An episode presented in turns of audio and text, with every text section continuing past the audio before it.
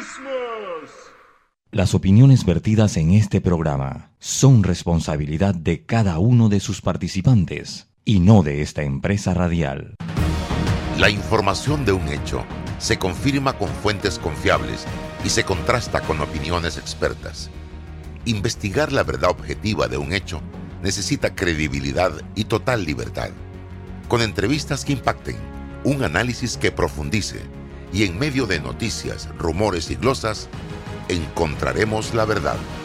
Presentamos a una voz contemple y un hombre que habla sin rodeos con Álvaro Alvarado por Omega Estéreo. Bienvenidos.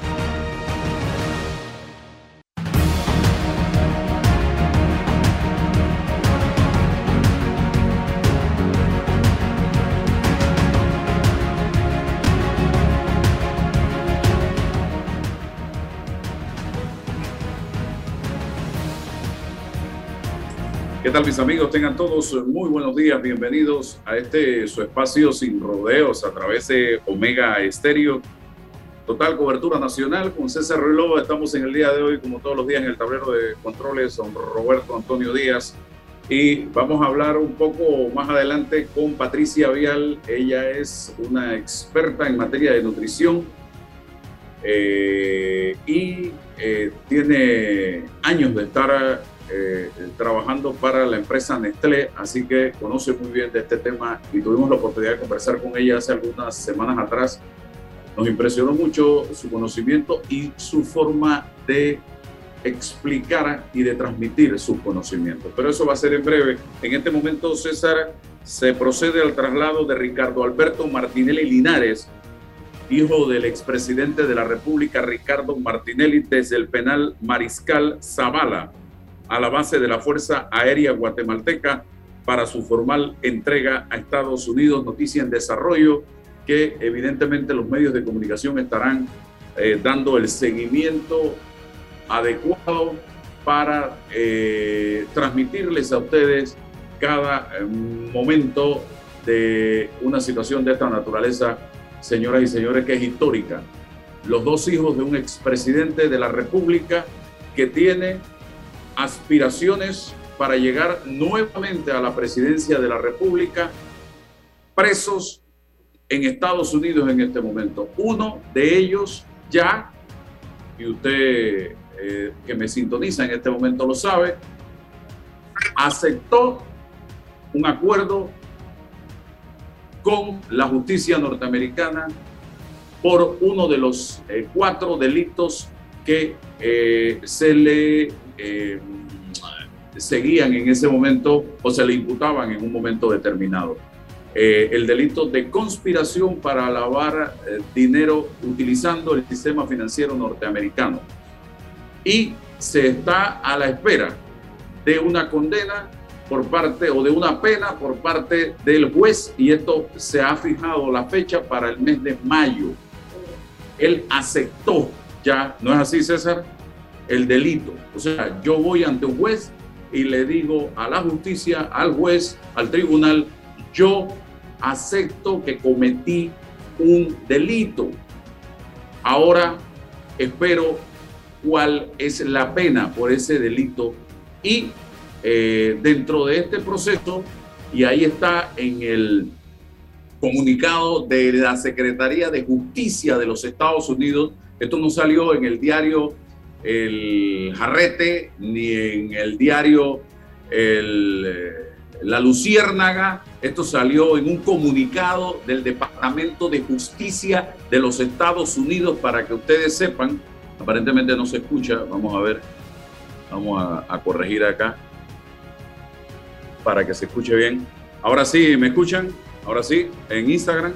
Pero sí, en el comunicado del Departamento de Justicia de los Estados Unidos, Roberto, ¿se escucha? Salió claramente que hay, o, que estos dos jóvenes, en ese momento ya no son ningunos jóvenes, son dos, dos hombres, hecho y derecho, habían, eh, me dice si se escucha Roberto, ¿sí o no? En Instagram, aparentemente sí, ahora sí. Habían lavado el dinero para, o le habían hecho el mandado a un familiar cercano en la administración de gobierno durante ese periodo de tiempo. Eso lo dijeron ellos y eso está allí en el documento que entregó a los medios de comunicación el Departamento de Justicia de los Estados Unidos de Norteamérica, no el periódico El Tembleque, repito, ni la Luciérnaga, ni un comentario en redes sociales. Así que esto es eh, información oficial emanada de la justicia norteamericana, señoras y señores. Así que, eh, y lo que sí me llama la atención es un, un tuit de Francisco Sánchez Cárdenas, y usted me dirá, eh, don César Relova, le voy a dar la palabra, pero quiero que usted me explique esto. Ayer el procurador eh, general de la Nación dio unas declaraciones sobre este tema. Y aquí dice Sánchez Cárdenas, acabo de escuchar las declaraciones del procurador y no me parecieron las más felices. Decir que hasta ahora no ha escuchado nada importante en la declaración y aceptación de culpabilidad deja mucho que pensar del señor Javier Caraballo. Solo el hecho de que el hijo, escuchen lo que dice Sánchez Cárdenas, haya dicho que él y su hermano fueron solo intermediarios y que el beneficiario, dice Sánchez Cárdenas, fue un familiar muy cercano y alta autoridad del país, es más que suficiente para solicitar asistencia judicial y para estar presente en el proceso de Nueva York. ¿Qué está sucediendo? Se pregunta Sánchez Cárdenas. El expresidente despotricó, insultó, amenazó, pidió separación y prometió cárcel para fiscales uno muere y los otros de el New Business son retirados del caso. ¿Qué se pretende? No me gusta el aroma, dice Sánchez Cárdenas. Señoras y ¿cómo?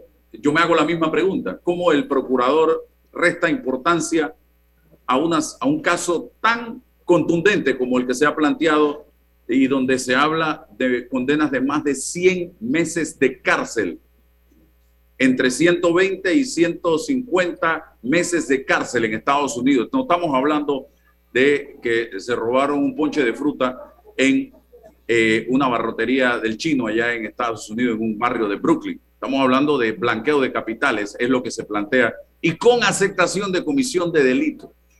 Entonces, yo no sé, yo quizá no entienda nada de esto y para eso le doy la oportunidad a César para luego entrar con nuestra invitada especial en el día de hoy. Álvaro, buenos días. Eh, buenos días para todos los que nos escuchan. Álvaro, primero te pido eh, que me permitas que ayer me enteré del lamentable fallecimiento del amigo Lauren Allen, que para descanse, un joven que conocí y que vi formándose en su lucha y en su ánimo de seguir adelante por él, por su, por su familia y por la comunidad donde vive. Eh, lamentamos, insisto, el fallecimiento de, Lauren y, pues desde acá, desde nuestro humilde corazón, le enviamos el pésame a, sus padres, a sus hermanos y a sus familiares. Que eh, Dios tenga en el descanso eterno el alma de, nuestro amigo eh, Lauren y que sea un ejemplo para, para la juventud que ser del barrio no es un impedimento para, insisto, para seguir, seguir adelante y luchar por los sueños y las metas que uno tiene. Em, bueno, Álvaro, eh, ayer igualmente escuché las palabras del procurador, pero hay un, hay un tecnicismo importante que afinar aquí. Y hay algunas cosas que, que debemos conocer como sociedad cuando entramos en el mundo este de los procesos penales y, tal. Primera, primera diferencia eh, importante. Eh, la aceptación de culpabilidad del señor Luis Alberto Martinelli Linares tiene que ver con el delito de conspiración para el blanqueo de capitales. Panamá no tiene en su legislación el delito de conspiración para blanquear capitales. Tiene un delito de conspiración en el plano del narcotráfico, de los delitos que, eh, contra la seguridad colectiva, es decir, el tema de la droga. Entonces, ahí hay una diferencia la confesión o la aceptación de responsabilidad del delito técnicamente de conspiración del señor Luis Alberto Martinelli, mm, técnicamente no beneficia o perjudica la responsabilidad, las obligaciones que el Ministerio Público panameño tiene que llevar a cabo frente a la investigación, frente a la acusación del señor Luis eh, Alberto Martinelli por el delito propiamente de blanqueo de capitales. Entonces hay una diferencia total. Lo otro, Odebrecht, al momento del acuerdo en Estados Unidos con los fiscales de Estados Unidos, con las autoridades de Estados Unidos, brindó una información, pareciese cualitativa, abundante, ¿no? No lo hizo en Panamá cuando nosotros articulamos la, la, posibilidad de las llamadas colaboraciones, los acuerdos de colaboraciones para las autoridades y los empresarios de Odebrecht de Brasil. Bueno, hubo una diferencia. En Estados Unidos dijeron todo lo que tenían que decir, entregaron todo lo que tenían que decir y aquí en Panamá no fue así, fue sesgado. Ellos condicionaron el aporte de la información respecto a las transacciones. Pero, pero, en el caso de Bres Panamá existe medianamente una abundante información sobre las transacciones, sobre los bancos, sobre las empresas, de cómo se manejaron esas coimas, esos manejos, quiénes participaron, quiénes no, en qué condiciones. Y las fiscales panameños tuvieron que corroborar qué cosa, esas transacciones y esos hechos para presentárselo en una potencial audiencia que es en el 2022. Entiendo que la audiencia está fijada preliminar en el caso de Brecht y específicamente para los hermanos Martinelli y otras personas en el mes de junio del 2022. Y otro elemento, la confesión, bueno, te pudiese ayudar, pero técnicamente es por conspiración allá y no la pudieses utilizar acá porque no estás siguiendo el delito de conspiración. Así que, de todas formas, los fiscales panameños tienen la información, más que ubicar el acuerdo de culpabilidad, lo que tendría en su momento que haber hecho es tratar de pedirle a Estados Unidos cualquier información extra, cualquier diligencia extra para fortalecer, para darle músculo a la investigación, a la instrucción en el caso de Bres. No, el tema del cobro de la coima, porque todo se sustenta, la raíz es el cobro de una coima. Es que, es que en el caso de Bres Panamá está esa información. Es que no hay dos información. Lo que separa a Estados Unidos con Panamá técnicamente que allá se le eh, acusa de un delito de conspiración y otros también de blanqueo de capitales, pero el hecho es el mismo. Lo único que allá utilizaron el sistema bancario de Nueva York y les da y, les da competencia y les da jurisdicción para llevar un caso allá, pero los hechos no son distintos. Y los hechos son los mismos. Y ellos no eran funcionarios, ellos no eran servidores. Así que si se pagó una coima, no fue precisamente a ellos. Claro. Porque la, coima no se le podía pagar a una persona que no fuera servidor público. Por, supuesto, pero la teoría, en la teoría de la investigación del blanqueo de capitales existen los terceros, los testaferros, los agentes instrumentales que facilitan la operación.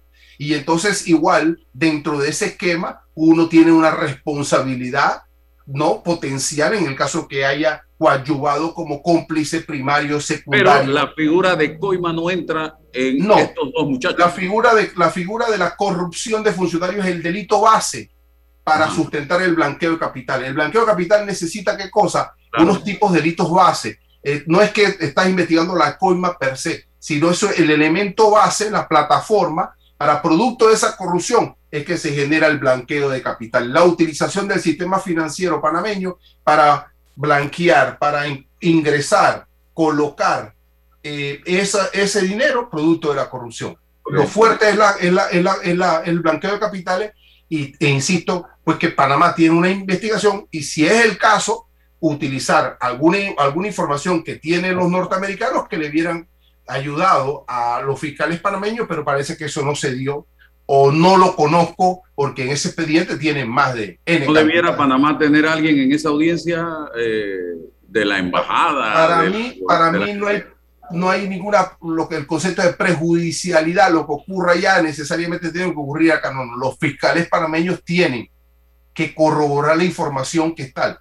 Y no es descabellado, bajo ningún concepto, que allá se hayan declarado responsables y si llegan acá, tomen otra postura procesal. No están obligados, ojo, para pedir asistencia y pedir asistencia, o sea, porque no está de más ver que hay allá que me pueda servir acá. Son los mismos hechos. son los mismos hechos, las mismas transacciones, los mismos bancos, Andorra, Suiza, Panamá, pasa por Nueva York. No es que son hechos, son hechos, no, no, no, son los mismos hechos. Lo que pasa es que allá le entregaron toda la información, lo corroboraron y esperamos que con la información de los fiscales acá les funcione para sustentar una acusación sólida y pedir condenas, pedir sentencias fuertes. Eso es lo que se espera. Por eso que tuvieron N cantidad de tiempo investigando, le dieron más tiempo de ampliación. Bueno, vamos a ver el resultado. Ahora hay que esperar el resultado. Bien, excelente. Vamos entonces con Patricia Vial. La vamos a tener aquí inmediatamente. Em, nutricionista. Ella. Pronto, Álvaro, que necesito bajar 15 libras urgente. Hola, Patricia. Vamos, eh, enciende la cámara, por favor, si no es mucha molestia. Eh, sí, aquí la tengo encendida. No se ve, se ve. No se ve. No se ve, se escucha tu voz perfectamente, estamos al aire. Y vamos a comenzar porque en, el momento, ahí ahora se apagó el micrófono. Ahora sí. Ahora sí te veo y se apagó el micrófono. Préndeme el micrófono. Ahora sí. Estamos ¿Y ahora? Estamos ready, estamos bien. Te escuché hablando del sistema inmunológico, Patricia, y yo creo que en este momento más que nunca tenemos que hablar, seguir hablando del sistema inmunológico, de los cuidados. Yo quiero tomarme 10 segundos breve Ayer participamos en una actividad. A la entrada de la actividad, nuestra familia recibió unos cintillos, y éramos cinco, y nos decían en la entrada de la actividad, en un anfiteatro, por favor, estos son los cintillos, ahí está el número de, asiento, hay un asiento intercalado entre persona y persona por temas de bioseguridad, tomen las precauciones. Cuando entramos, todo el mundo o, la, o mucha gente estaba sentada donde le dio su regalada gana y como le dio su regalada gana. Entonces yo me decía, así no vamos a avanzar. Hoy tenemos que dar gracias a Dios que hemos logrado llegar hasta donde hemos llegado y no podemos perder el camino que hemos recorrido por indisciplina, porque queremos hacer lo que nos da la gana. Entonces, señores, hagamos caso, hagamos caso y guardemos las reglas que se nos plantean y los controles que se nos plantean. Vamos a hablar, eh, Patricia, bienvenida. ¿Qué es el sistema inmunológico? Sí, Álvaro, bueno, encantada de estar aquí con ustedes. Mira, es, fácil, ¿no? El, sistema inmunológico sencillamente es el sistema que defiende el cuerpo contra bacterias, contra virus, contra hongos, contra cualquier cosa que nos ataque. Es nuestra forma de defensa. Esto es lo que es el sistema inmunológico, ¿no? Que por supuesto con todo el, el COVID, pues cada vez hay más interés eh, y todo el mundo quiere tener un sistema inmunológico fuerte y robusto porque se, se supo que las personas que peor les fue durante la pandemia fueron personas que tenían enfermedades crónicas no transmisibles, ¿no? Que alguna comorbilidad, por ejemplo, eh, que si diabetes, que um, sobrepeso, que este, presión alta, esas personas tuvieron, ¿por qué? Porque su sistema inmunológico de salida está impactado. Ok, ok, vamos entonces acá ¿Qué factores pueden afectar de forma negativa el sistema inmunológico? Porque siempre se habla hasta del estrés que pudiera estar afectando nuestro sistema inmunológico. No, definitivamente. El estrés es una de las cosas que encabeza la lista para eh, este, temas que afectan de forma negativa al sistema inmunológico. Y bueno, ¿y por qué motivo? Porque es que este estrés nos afectaría la forma en que el cuerpo reacciona contra las bacterias y, los virus. Bueno, definitivamente disminuye la respuesta inmune. Tiene tanto efecto que disminuye. Aumenta la presión arterial, eh, los niveles de cortisol, que es la hormona del estrés, los niveles de glucosa, aumenta inclusive los niveles de colesterol en sangre. No, el estrés es algo poderoso que nos, que nos afecta. También nos dan más ganas de consumir alimentos que son altos en azúcar, y altos en grasa. O sea, eh, tenemos estas ganas de comer, comer, pero comer alimentos que no son buenos en realidad para la salud, cosas que son muy altas en azúcar y grasa. Y también nos impacta la forma en que dormimos. Nos despertamos mucho en la noche, no nos podemos quedar dormidos en la noche y todo eso impacta muy negativamente el sistema inmune. Otras cosas, por supuesto, que es una alimentación desbalanceada y pobre en nutrientes. Allí, ahora vamos a hablar, si quieres, de qué nutrientes están más íntimamente ligados al sistema eh, inmunológico.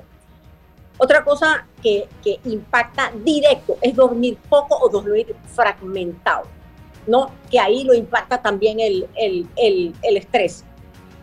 ¿Cuánto uno debe dormir? Es un, tema que, va y viene, pero se piensa que alrededor de siete horas es lo que debe ser. Pero ¿cómo sé que estoy durmiendo bien? Bueno, si solamente me despierto una vez en la noche o no me despierto. Eso es una, una marca.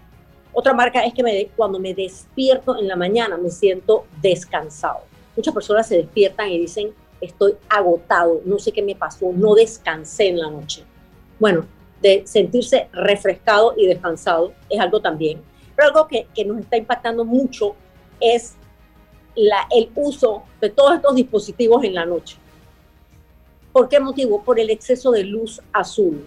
¿Y qué es esto de la luz azul? Bueno, la luz azul es lo que dice que llegó el día, salió el sol y hay grandes cantidades de luz azul, pero nuestros equipos transmiten luz azul. Y eso va directo de la retina al cerebro y le dice al cerebro, llegó el día, hay que empezar todos los procesos del día. Y básicamente estamos recibiendo estas dosis de luz azul constantemente y, eso es uno de los grandes motivos que tenemos, que las personas no están durmiendo eh, bien o no les da sueño hasta muy, muy tarde en la noche. Eso también impacta el sobrepeso con la obesidad, lo que se llama exceso de peso. ¿Y por qué motivo? Porque ocasiona una inflamación crónica de bajo nivel. Y esta inflamación crónica va dañando todas las células poco a poco eso, por supuesto, que también nos impacta el, sistema inmune. El sedentarismo. ¿Y, ¿Y por qué? Porque estar sedentarios disminuye la efectividad del sistema inmunológico. La contaminación ambiental también. ¿Por qué? Por el exceso de radicales libres que dañan el sistema, eh, dañan la célula, el material genético de la misma célula, de cada célula eh, del cuerpo. Y por supuesto, niveles elevados de glucosa. Eso también disminuye la respuesta inmune e impacta negativamente nuestra, nuestra inmunidad. ¿Está usted frente a alguien que tiene esa mala conducta de quedarse viendo serie antes de dormirse en cama? Y ahora entiendo aunque yo no tengo problemas para quedarme dormido, yo me duermo, yo apago y me duermo. Yo, mi problema es que se interrumpe mi sueño después de cuatro horas de, estar dormido y ahí quedo como si ya fueran las siete de la mañana. Ah, eso está muy ligado. ¿Y, ¿Y, cómo se dieron cuenta de estas cosas? Las personas que trabajan turnos están expuestas a luz azul constantemente y ellos tienen una incidencia de por supuesto, de diabetes, de exceso de peso, obesidad, de presión alta, mucho mayor que la población en general. Y, esta luz azul definitivamente que ha venido a trastornar los patrones de sueño. Los patrones de sueño se llaman los ritmos circadianos. Y el nombre solo significa que circa es alrededor del día. Circadianos son ciclos de 24 horas. Y nos impacta muchísimo porque inclusive salió ayer una, los resultados de un estudio que dice que no es lo mismo si te acuestas a dormir de una de a la una de la mañana y duerme ocho horas. No es lo mismo que si te acuestas a las 10 de la noche y duermes siete horas. ¿Por qué? Porque si te acuestas a la una de la mañana, a pesar que duermas tus siete o ocho horas, te despiertas con unos niveles de glucosa en la sangre, de azúcar en la sangre elevados, solo por el hecho de acostarte tarde. Entonces, ¿qué hace la gente cuando se despierta? Ah, pues se desayuna una hojaldra eh, o desayuna eh, un carbohidrato o desayuna ay, unas tostadas. No, no, no. ¿Por qué? Porque eso añade al insulto. Entonces, ¿Qué pasa? Todos estos trastornos de los ritmos circadianos nos están afectando la salud. Y, uno de los, principales es la parte esa del, sueño. ¿no? Que por el exceso de luz azul. ¿Qué alimentos son necesarios para el buen funcionamiento del sistema inmunológico? Y luego va César con preguntas. Sí, bueno, todos los alimentos, o sea, una alimentación balanceada es crítica para mantener un sistema inmunológico que funcione bien.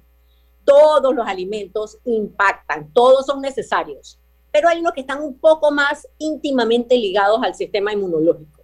Y allí tenemos eh, las, las proteínas, las grasas omega 3, las vitaminas C, A, D, E, el hierro, el zinc, el selenio y algo que es, está escuchando un poco más, que son los probióticos y los prebióticos. Entonces, ¿eso qué es? Eso es la colección de bacterias. Sabes que tenemos como alrededor de un kilo de bacterias que viven en el sistema gastrointestinal. Un kilo. Tenemos más material genético de esas bacterias que de nuestro propio cuerpo. Y cada vez más ya se está descubriendo cómo impacta la, microbiota, se llama la microbiota, lo que antes llamábamos la flora intestinal. ¿Te acuerdas? Ay, hay comer esto para la flora intestinal, se llama la microbiota intestinal. Bueno, esa microbiota, que es el conjunto de todas estas bacterias, inclusive hay hongos, hay, hay diferentes cosas, ellas son responsables también en gran medida de nuestra inmunidad. Y este, los, los alimentos prebióticos son la comida preferida de estas bacterias benéficas que viven en el sistema digestivo. Entonces, estos desbalances en la microbiota intestinal también nos afectan directamente eh, la, inmunidad.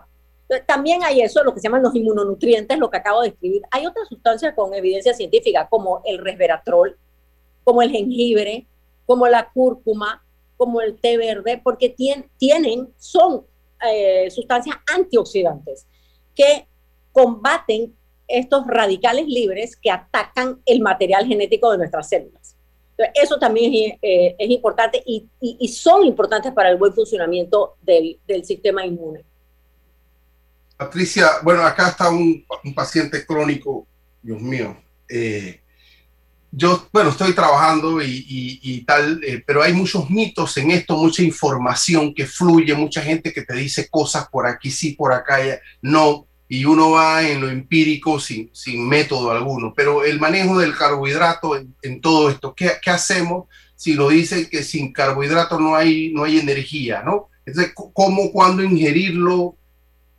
La relación del carbohidrato con, con, toda esta forma que uno tiene. Sí, eh, excelente pregunta. Mira, hay, hay, en las cosas que hablamos de qué puedo hacer para reforzar mi sistema inmunológico, para que esto funcione bien. Bueno, una de las cosas que se sabe que, ayuda muchísimo lo que se llama la práctica del ayuno intermitente.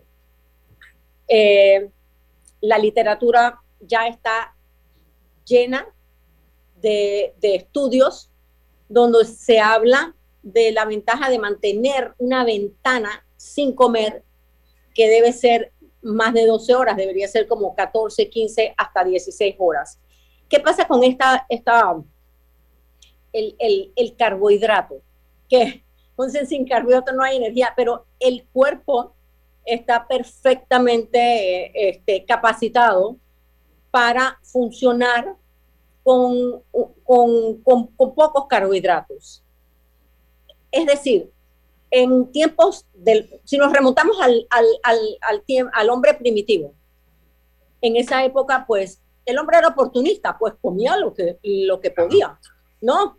Se hartaba cuando había comida, pasaba hambre cuando, cuando no había, pero nuestras fuentes de carbohidrato han ido aumentando con este, eh, mientras el hombre se fue asentando en lugares, ya podía sembrar, ya podía este, eh, eh, trigo, comer trigo, maíz, etc. Y empezamos a comer cada vez más carbohidratos. Entonces, esto eh, si bien es cierto que eh, debe ser aproximadamente como un 45 a 55% según, según las guías americanas, la cantidad de carbohidrato en nuestra dieta diaria, eso también va, a depender mucho si estamos haciendo mucha actividad física o no. De las cosas que sabemos es que somos más este, intolerantes, por poner una forma fácil, a la insulina, más resistentes a la insulina eh, cuando baja el sol, por el mismo ciclo circadiano de la, de la, de la insulina. Entonces, ¿qué pasa? No metabolizamos bien los carbohidratos en la noche y nuestros niveles de glucosa van a permanecer más altos. Por eso es que se está diciendo en la noche restringe tus carbohidratos. El momento del mayor consumo de carbohidratos en realidad debe ser desayuno y almuerzo. ¿Por qué, ¿Por qué motivo? Porque es cuando estamos en constante actividad física y estamos eh, quemando. Además, que una alta cantidad de carbohidratos libera insulina, que es una hormona que pues, el cuerpo emplea para sacar el azúcar de la sangre y almacenar grasa. Entonces, perdón, me ibas a, comentar algo. Sí, eh, en, esa, en esa línea, no sé si buena relación, el tema de la actividad eh, física, mm, ¿recomienda que sea en la mañana? ¿Recomienda que sea en la tarde? ¿Depende de, cada cuerpo esa relación de la actividad física? Mira, siempre decimos que la mejor actividad física es la que tú puedas sostener en el tiempo, ¿no?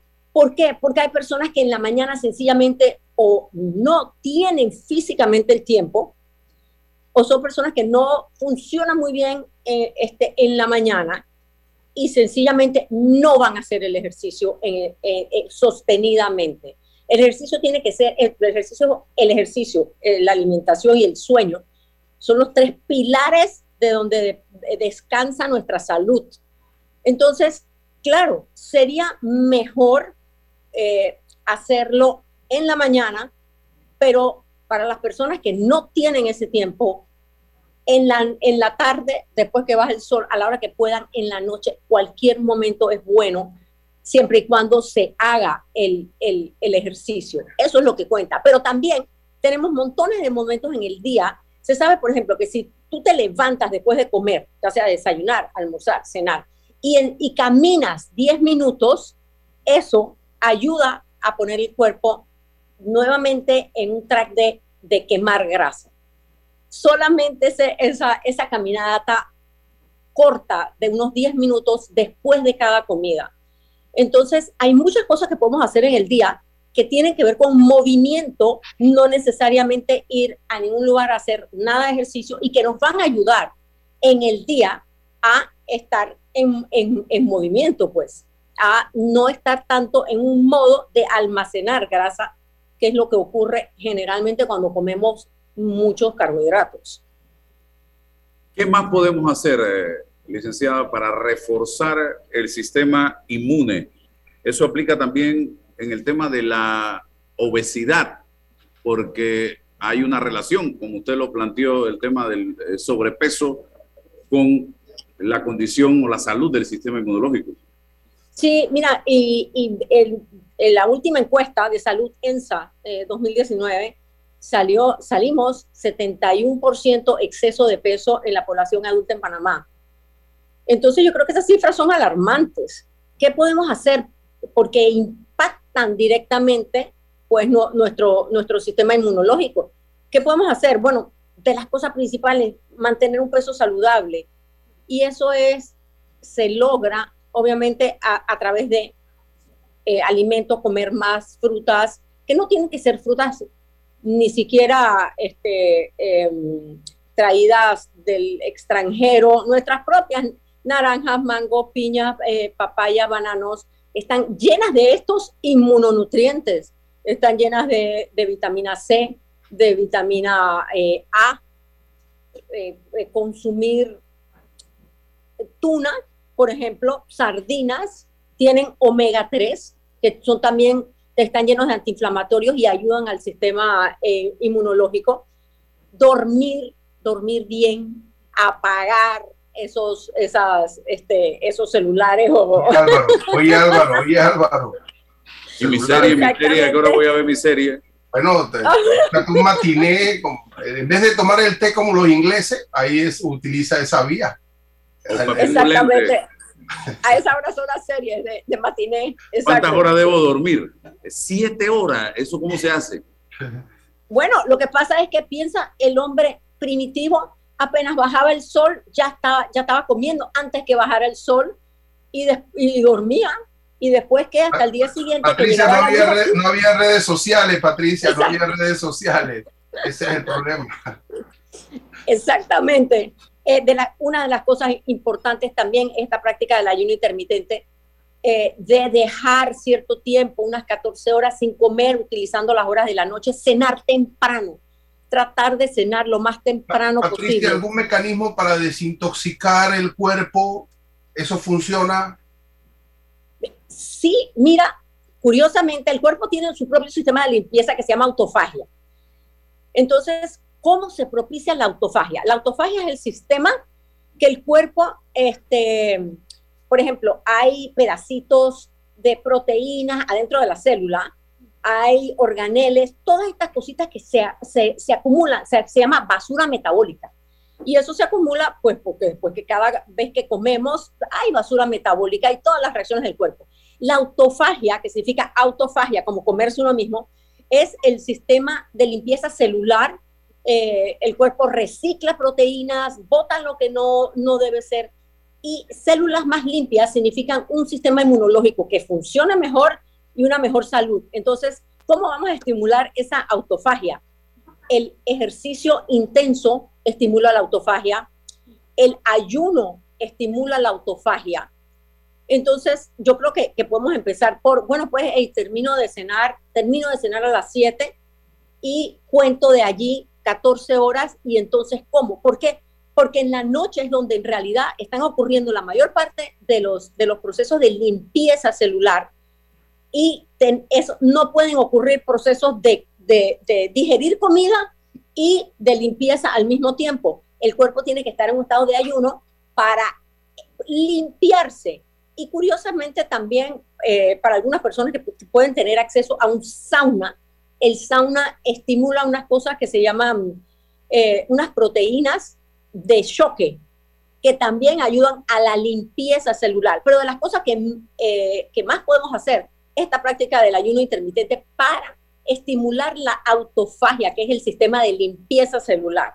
Usted dijo dormir bien, mínimo siete horas. Nos quedamos allí. Qué duro. Sí, claro que es duro. Y si, y si tenemos una cantidad de luz azul que nos va pegando y nos pega y baja el sol, las bajan las seis, seis y media, siete, ocho, y estamos ahí con la luz azul. Entonces el cerebro está recibiendo todas estas señales que son conflictos. Le están diciendo, el hipotálamo dice, ey, ey, ey, ey, llegó el día, llegó el día, a despertar, a despertar. ¿Y a qué hora debemos cenar? Máximo por tarde. ¿Y qué debemos cenar? Sí, interesante. ¿Qué debemos cenar y a qué hora? Lo mejor sería cenar cuando está cayendo el sol. O sea, seis y media, siete de la noche. Es más, desde las seis podemos cenar. A partir de entre seis y siete sería como la hora óptima, porque así pasan ya tres horas antes que nos vayamos a dormir y ya todos los procesos de digestión ya eh, pararon y entonces empieza nuestro sistema de limpieza celular que tenemos, eh, este, eh, lo que se llama la, autofagia. ¿Y qué cenar? Es excelente pregunta.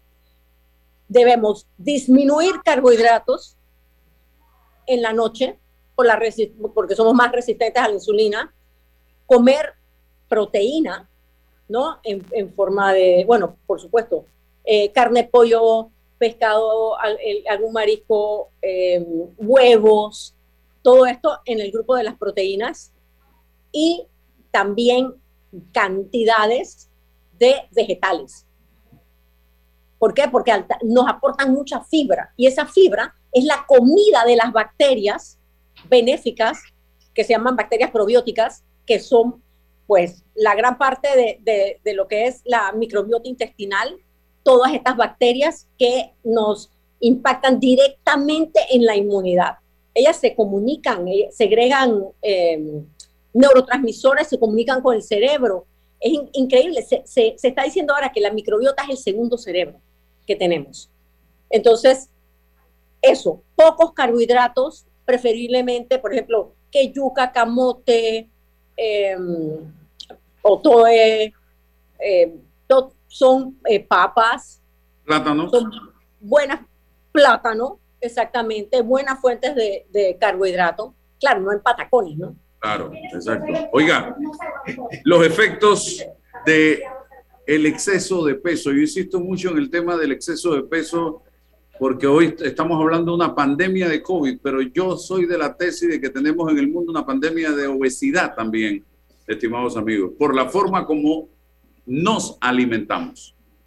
Ah, no, definitivamente. El exceso de peso, que es sobrepeso y obesidad, lo que hablamos, estamos ahora en la población adulta desde 2019 y pienso que con la pandemia se ha puesto peor eh, en un 71% de exceso de peso en, en Panamá. Entonces, eso eso nos está mermando la calidad de vida. ¿Por qué? Por mayor incidencia de diabetes, de enfermedad cardiovascular, eh, depresión alta, de la cantidad de medicamentos que hay que estar tomando, sencillamente que la gran mayoría pueden disminuir o hasta eliminarse cuando la persona recupera su peso. No, hay cosas críticas para, para el peso y a veces las personas piensan, bueno, ah, bueno, sí, para bajar de peso, hacer ejercicio, pero yo no tengo tiempo. Pero bueno, estemos en movimiento, como hablé, eh, que si em, em, hagamos 10 minutos de caminar después de cada comida, nos paramos en vez de sentarnos, eh, cenar bien temprano también, ayuda muchísimo. La, práctica del ayuno intermitente, mira, el, el este, hace dos semanas salió publicado un artículo donde yo fui coautora en el Journal of Experimental Gerontology, de gerontología, ¿no? Eh, y experimental, donde hablamos específicamente del efecto que tiene el ayuno intermitente en los adultos de mediana edad y adultos mayores. Y era, fue una de las mejores formas para bajar de peso, bajar niveles de, glucosa en sangre y, que, se están utilizando hoy en día. Entonces, ¿por qué no hacemos eso? De una forma fácil, cenemos temprano y de allí contamos nuestras 14 horas y comemos, pero no un desayuno de hojaldras con chorizo. O sea, no, podemos huevo, ahí sí podemos comer pan, podemos comer plátano asado, podemos comer yuca nuevamente asada. O sea, hay muchas cosas. Las frutas, por supuesto, con una naranja. No, tratar de evitar jugos, pero la fruta en sí. Entonces, hay, hay muchas maneras que, que, podemos ayudarnos y de las primeras que podemos empezar es poniendo un horario en nuestra alimentación. Y de la otra es esta parte de dormir, porque el dormir impacta. Mira, la, eh, también otro estudio que hubo que pusieron unas chicas que estaban en peso normal y eh, a, estar comiendo en la noche y, y, este 8, 9, 10, que una meriendita aquí con una cosita por allá, que uno va picando porque le va dando hambre, de, eh, no, mirando las series, uno le va dando hambre. ¿Y qué pasó? Que en dos semanas ya habían empezado a acumular grasa, tenían ya la presión un poquito más alta y los niveles de glucosa en sangre más altos. Entonces, eh, ¿qué, ¿qué hacer? ¿Ok? Horarios para comer. Eso es importante. Es tratar de estar en movimiento todo el tiempo. Que si acaso tenemos un, un, carro, bueno, nos estacionamos en el lugar más lejos de donde tenemos que ir. Si vamos al mall, bueno, que nos estacionamos en un estacionamiento bien lejos para poder empezar. Empecemos a subir escaleras en lugares. Ah, bueno, que tengo que ir al piso 15, no voy a subir 15 pisos. Bueno, pero puedes subir 3 y de ahí coges el elevador. Entonces, hay, hay cosas que podemos hacer todo el día para ayudar a estarnos más en movimiento y ayudarnos a, a, quemar un poco más de esas calorías que estamos consumiendo, que tenemos de más. Y tenemos, como tú dices, bien lo dices, una epidemia, una pandemia de exceso de peso en, en nuestro país. Bueno, interesante y advertirle a la gente el tema de lo que causa el sobrepeso, diabetes 2, hipertensión arterial, enfermedades cardiovasculares, ciertos tipos de cáncer, merma la calidad de vida y disminuye la expectativa de vida, la edad cronológica versus la edad biológica, son temas que tenemos que entrar en razonamiento de lo que causa el sobrepeso. Y eh, saber que nosotros podemos, si tenemos voluntad, controlar el sobrepeso, controlar la obesidad sin tener que recurrir a cirugías bariátricas que a las finales yo conozco mucha gente que se ha hecho este tipo de cirugías, pero no se operan el cerebro, porque esto es una conexión, cerebro, cerebro, conducta diaria con esa operación. Y si tú no te controlas aquí y aquí, esto de acá no va a funcionar. Puede operarte el médico chino, como decimos. Así de sencillo. Así que prometido que vamos a seguir en otra ocasión hablando de estos temas. Me encantó, Patricia, tenerte en el día de hoy. Encantada, muchísimo gusto de estar aquí contigo y con todos ustedes a la orden siempre, con mucho gusto. Bien, ibas a decir algo, César, rapidito, porque tengo que irme al cambio.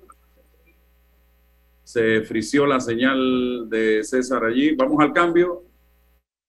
Vive el encanto de la Navidad con una cuenta de ahorros. Abre hoy tu cuenta de ahorro navideño en Caja de Ahorros desde 5 balboas semanales y recibe dos semanas gratis al abrirla sin libreta. Consulta los requisitos para mayores y menores de edad en nuestra página web. No te lo gastes todo. Caja de Ahorros, el banco de la familia panameña.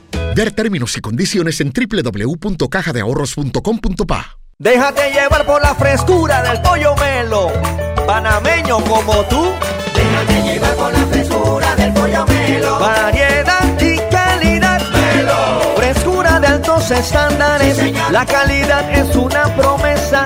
Para llevarte el pollo melo siempre fresco hasta tu mesa. Déjate llevar con la frescura del pollo melo. Por su sabor y calidad lo prefiero. Déjate llevar con la frescura. Melo.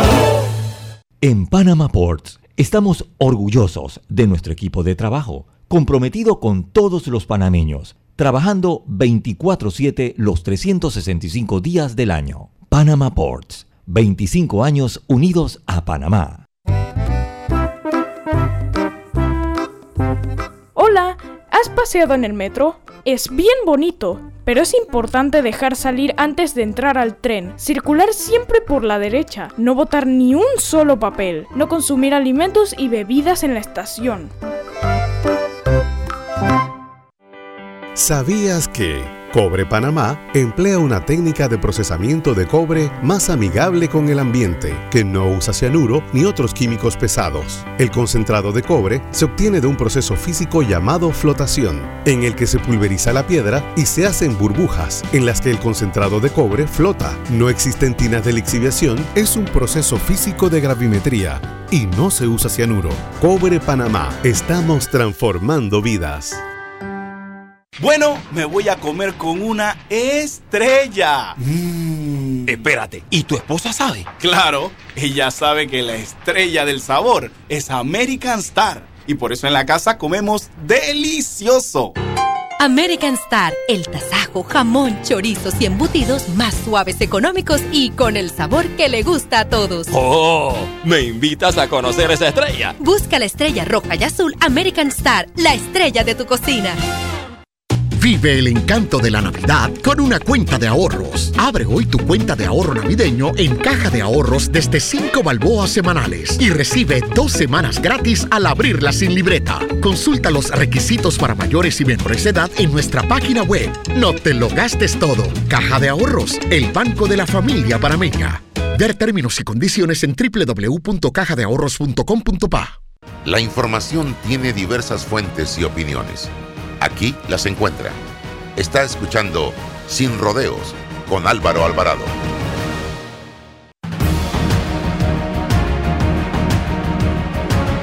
Dejo ese mensaje por ahí. Yo no sé, Roberto, eh, si ya estamos de vuelta, si Jesús Valbuena ya está con nosotros. Para está darle la conectando, bienvenida y te agradezco, Patricia, haber estado con nosotros en el día de hoy y nos ponemos de acuerdo para la segunda parte. Para otra Excelente. entrevista. Gracias. Muchas gracias, Patricia. Gracias a Vamos a ver usted. si ya tenemos la siguiente entrevista con eh, Jesús eh, Balbuena, eh, que nos acompaña siempre los viernes con información importante. Así que yo les, le- le- les, les invito a cuidarse en la medida en que nos alimentemos bien, en la medida en que hagamos las cosas correctamente y en la medida en que tengamos la voluntad, porque es un tema de voluntad, las cosas van a mejorar. Pero si usted no tiene voluntad, usted puede operarse, le repito, puede coserse la boca, es por gusto, si no hay voluntad. Eh, vamos Jesús, bienvenido, buenos días. Hola, hola, buenos días, ¿cómo están todos? Muy bien, hombre, tú no tienes problema de peso, así que... bueno, en la pandemia... Mira, Jesús, te, te, dice así y me mira de reojo, ¿no? en serio. Como una indirecta, una cosa y... No, no, no, esa es directa, esa no es indirecta. Ay, Dios, pero no, no, todo bien, todo bien. ¿Qué tenemos para hoy, don Jesús? Bueno, hoy vamos a hablar de marca personal, de aquellas personas que tienen un negocio eh, de asesorías o de eh, algún servicio que ofrecen con, eh, de una forma unipersonal, por decirlo así, a través de redes sociales. O sea, le estamos hablando a personas que quizás son asesores de marketing, asesores de finanzas, personas que trabajan con moda, entre otros. Pero hay varias recomendaciones que hoy les traigo al respecto, porque muchas veces estamos trabajando en redes sociales y no sabemos cómo empezar, qué hacer, de qué forma y cómo diferenciarnos. Entonces, la primera recomendación que les traigo para el día de hoy con respecto a, a nuestras redes sociales personales, sobre cómo poderlas potenciar, es que podamos tener un área definida. Y esto suena quizás como un cliché, pero cuando me refiero a tener un área definida, me refiero a que hay muchas personas que de repente están en redes y dicen, bueno, yo soy abogado, soy contador, pero también soy médico, pero también hago como tres cosas más. Y cuando nosotros creamos una cuenta en redes donde hacemos cuatro o cinco cosas al mismo tiempo, las personas que nos leen no van a saber cómo diferenciarnos o cómo conocernos. Por ejemplo, en el caso de Álvaro, Álvaro es periodista y eso es lo que él hace en su cuenta. Habla de periodismo, habla de noticias este, todo el mundo, por lo menos personas ven a Álvaro y saben exactamente lo que él hace. Cuando ven a un contador, si solamente se dedica a hablar de eh, finanzas, por decirlo así, o de temas contables, la persona rápidamente va a entender que va a seguir esa cuenta porque va a entender o va a, conocer mucho más sobre finanzas. Pero si nosotros, eh, digamos, no somos claros con nuestro mensaje o no somos claros con lo que nosotros estamos expresando en redes sociales, va a ser mucho más difícil que nosotros podamos eh, posicionarnos. Entonces, tenemos que ser súper cuidadosos con lo que nosotros queremos transmitir. Y de hecho, les cuento rapidito, una persona me está, está buscando asesoría conmigo, una persona que yo he asesorado desde hace años. Él es wedding planner, vive en los Estados Unidos y me dice que tiene una nueva cuenta o que o tiene un nuevo proyecto donde es ahora asesor para legal, o sea, en temas legales o migratorios en Estados Unidos. Y yo le decía, no podemos crear la parte paralegal y la parte de wedding planner en la misma cuenta, porque si no, las personas que te conocen por temas de wedding planner se van a dispersar y no te van a seguir reconociendo como una autoridad en esa materia en redes sociales. Entonces, ser claros es el primer paso y entender que tenemos un área que tenemos que desarrollar y que ese es el área que tenemos que seguir manejando. Lo otro es que cuando estamos empezando en redes, nos da un poquito de miedo invertir. O sea, decir, ay, no, pero es que yo quiero empezar en redes porque redes es gratis. Y eso es un mito hasta cierto punto. Es verdad, cuando nosotros entramos en redes sociales, todo termina siendo gratuito. Pero eh, eso es al principio. Ya después nosotros tenemos que ir viendo cómo invertir. Tener una página web es súper importante porque nos da más seriedad. Si yo no tengo una oficina, pero tengo una página web eh, que habla de mí, pues genera un poquito más de confianza y es casi como si fuera mi oficina en digital.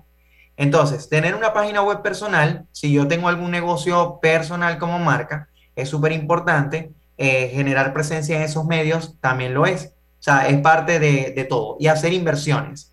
Sea, tengo que tener en cuenta que dentro de mi presupuesto mensual de mi marca, yo, así como voy generando ganancias, debo también invertir en publicidad ahorita, una persona que empiece en Instagram o en Facebook o en YouTube y que no invierta publicidad, se le hace muy cuesta arriba crecer, a menos que sea una personalidad pública, que sea conocido por medios, entre otros. Pero si yo estoy empezando desde cero con mi negocio de asesoría, no sé, o de repostería, eh, pues tengo que invertir dinero. Entonces, mi recomendación siempre es, tengo un presupuesto, al menos ponte que el primer mes tenga 50 dólares, por decir un ejemplo y tú inviertes en publicidad. Si de ahí te llegan dos clientes, tú reinviertes en publicidad y mantienes un fondo que solamente sea para invertir en publicidad pagada y así no tocas los ingresos de otros lados, sino que solamente trabajas con ese mismo fondo, que poco a poco se va autogenerando con lo que vas eh, trabajando en redes. Lo otro es el tema del miedo al video. Eh, hay muchas marcas personales, hay muchas personas que le tienen eh, pavor o terror a grabarse en video y eso es algo entendible hasta cierto punto. No todo el mundo tiene esa habilidad, por decirlo así, de hablar en video y es algo que debemos entender. Ahora, si nosotros queremos empezar en redes sociales con nuestra marca personal, pero se nos hace muy difícil hablar ante las cámaras, nos da un poquito de miedo eh, grabarnos para hablar, hay varias recomendaciones. Todo es posible. Número uno, irme al formato que más se adapte a mi comodidad. Es decir, si a mí se me da mucho mejor escribir, entonces quizás hago más artículos en un blog o me dedico más a lo que voy a escribir en redes. Si me gustan más las fotografías, es posible que vaya publicando más fotos que videos. Pero si sí o sí debo publicar videos, mi recomendación es que podemos, uno, empezar con videos en Reels, donde no hable de frente, sino que se vea que quizás estoy haciendo algo, preparando un postre, anotando algo de finanzas, y me grabo la voz en off en el mismo reel, hablando, explicando eso, entonces no estoy hablando a la cámara explicando eso directamente es un poquito más cómodo para empezar. Y ya después puedo entonces hacer otro, otro tipo de videos. O sea, allí puedo entonces implementar otro tipo de formatos. Entonces, el formato con el que yo me sienta más cómodo, con el cual yo pueda empezar. Lo otro es que hay muchas marcas personales que se les va el día y se les va el tiempo y o no publican o no son constantes o se les olvida o definitivamente sienten que esto es muy pesado poder hacer contenido porque hay videos, hay fotos, hay de todo. Mi recomendación es que tengamos una especie de cronograma, que es algo de hecho que, yo suelo realizar. Es como una especie de calendario. Así como tenemos una agenda que dice voy al gimnasio a las 6 de la mañana o tengo X compromiso a las 10 de la mañana, pues comprometernos con nosotros mismos y con nuestras redes también nos va a ayudar a ir creciendo. Si nosotros en, en un calendario colocamos las horas que le vamos a dedicar a redes en la semana o el fin de semana eh, agendamos que vamos a producir el contenido, les aseguro que va a ser mucho más sencillo avanzar y que en la semana podamos hacer contenidos. No significa que todos los días tenemos que publicar. Algunas marcas publicarán cuatro veces, tres veces a la semana, otras publicarán todos los días, pero depende mucho del flujo y del tráfico que tenga la marca. Pero tenemos que organizarnos definitivamente para poder lograr el objetivo y ser constantes para eso. Y lo otro es recordar que en este mundo tan digitalizado, hoy casi 2022, eh, si nosotros no estamos en redes, va a ser un poco más complejo llegar a personas nuevas, a menos que sea por referidos. Entonces, una forma de empezar con mi negocio y que otras personas me conozcan es a través de redes sociales, pagando publicidad, conectándome con personas, escribiéndole a personas potenciales por DM o por privado para hacer alianzas y empezar a crecer. Entonces, de esa forma podemos empezar. Recomendación final, no empecemos con un negocio de marca personal en redes sociales si no tenemos listo una presentación de servicios. O sea, es decir, en el momento en el que empecemos a publicar, es posible que alguien esté interesado en lo que hacemos. Y si no tenemos una presentación de servicios o algo ya listo para que la persona reciba la información rápido, vamos a perder oportunidades de poder comercializar, de poder eh, capitalizar lo que estamos haciendo y no va a ser de provecho. Entonces, tratemos siempre de tener una propuesta lista para que la persona que tenga dudas o quiera saber más de nosotros, nosotros se la podamos enviar a su correo electrónico. Y bueno, esas son algunas de las cosas. Por supuesto, podemos compartir infoproductos en redes y otras cosas que son súper importantes. Chucho, eh, Social Chucho es la cuenta de Jesús Balbuena para que puedan estar actualizados. Y ya para cerrar, Jesús, eh, si hay algo que tienen las redes sociales, y ahí sí es una directa para César y para muchos, incluyéndome a mí, que estoy en este mundo, es que esto es tan evolutivo, tan cambiante, todas las semanas tenemos cambios, tenemos nuevas cosas. Imagínate, yo me siento ya atrasado en muchos de los temas. ¿Cómo hacer para estar actualizado de manera permanente? y cómo hace una persona que nunca ha estado, pero que quiere estar en el mundo de las redes sociales para ir eh, ambientándose y actualizándose. Ok, hay muchas opciones que podemos tener a la mano. Por lo menos en este momento, les puedo decir que nosotros a través de la Universidad Latina de Panamá tenemos un diplomado de marketing digital avanzado y marketing digital en redes sociales, que empieza en febrero del año que viene. Eh, pueden escribirme a mi cuenta arroba socialchucho para mayor información. Y también tengo un webinar a final de año, el 22 de diciembre, un webinar totalmente gratis, que es sobre estrategias para redes sociales, edición marcas personales. Las personas que estén interesadas también me pueden escribir en mi cuenta, arroba socialchucho para eso, en un link que tengo en mi biografía para poder registrarse. Y esas son algunas opciones para podernos formar, por lo menos ahorita aquí en Panamá. Eh, igualmente en Internet tenemos un montón de opciones y de cursos. Solamente con colocar la palabra curso marketing digital, curso redes sociales, vamos a encontrar un montón de plataformas que pueden ofrecer también algunas opciones. Pero si queremos algo más personalizado, algo más como en vivo, así sea por Zoom, y con un seguimiento más, eh, más directo, pues están estas opciones que, que les estoy comentando en mi cuenta. Muy bien. ¿Algo que decir, don César? ¿Por qué no nos metemos en el diplomado? Eh, no, yo tengo que empezar el pre-kinder primero. ¿no? Pre-kinder, maternal, maternal, pre-kinder y después ir, yo te alcanzo la secundaria, ¿no?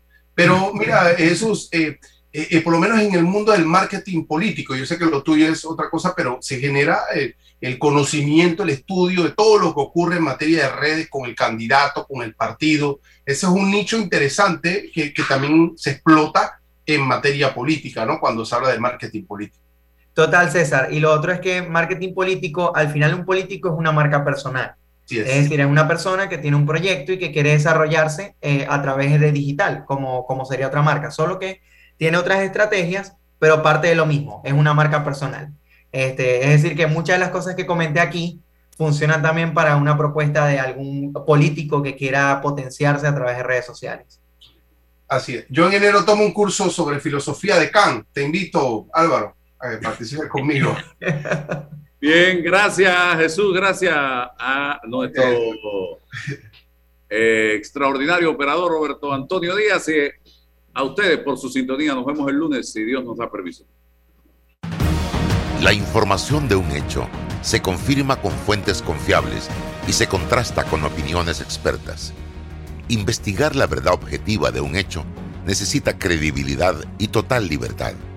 Con entrevistas que impacten, un análisis que profundice y en medio de noticias, rumores y glosas, encontraremos la verdad.